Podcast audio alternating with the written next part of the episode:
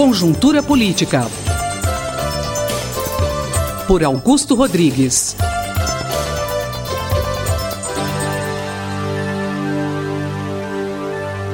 Olá, Augusto Rodrigues. A partir de hoje, os ouvintes da Rádio USP acompanhando a sua coluna radiofônica aqui na Rádio USP. Vamos falar de política. O que, você vai trazer para gente? Olá, Miriam. Olá, ouvintes da Rádio USP. É com grande alegria e satisfação que eu estreio hoje a coluna, vamos chamar de Acompanhando a Cultura Política, ou a política a conjuntura política brasileira. Como que a gente pode avaliar grandes apoios ao governo, também grandes manifestações contra o governo, essa manifestação popular, como você avalia? Pois é, Miriam, nós estamos vivendo um, um momento né, que é, algumas vezes já passamos isso, já vivemos isso no país. Né? Quer dizer, o, há, há, um, há, um, final de ciclo muito, é, com muita enfatização, quer dizer, há um ciclo de hegemonia do Partido dos Trabalhadores, né, que está no final. E o país está dividido. Né? A população acabou de votar no ano passado, 2014, na presidenta Dilma. Ela não conseguiu criar condições de enfrentamento da crise econômica. Né? O governo está paralisado. É, o PT não consegue mais é, dirigir o governo nem a sociedade. Isso criou uma enorme resistência, principalmente da classe média, que ocuparam as principais cidades do país há alguns dias atrás.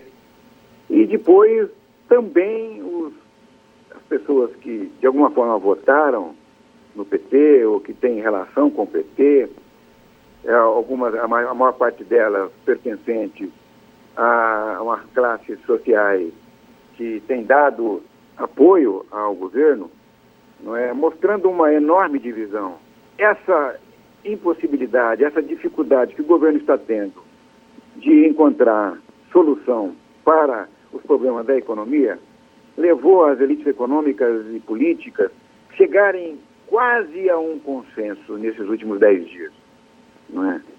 Quer dizer, está havendo, assim, uma definição de que é, o governo deverá ser substituído através de um processo de impeachment que ocorrerá no Congresso Nacional é, e com a transferência do poder para o vice-presidente Michel Temer. Este consenso cada vez mais acontecendo dentro do PMDB, também aconteceu agora no PSDB senador Écio Neves, também apoiou agora numa é, entrevista à última edição da revista Isto É.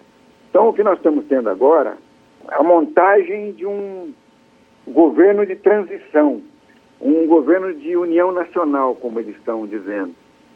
E que, obviamente, tem que passar pelo Congresso, para passar por uma é, comissão especial que foi montada na semana passada, né, e que é, com certeza é, chegará a será votada no, no plenário da Câmara dos Deputados.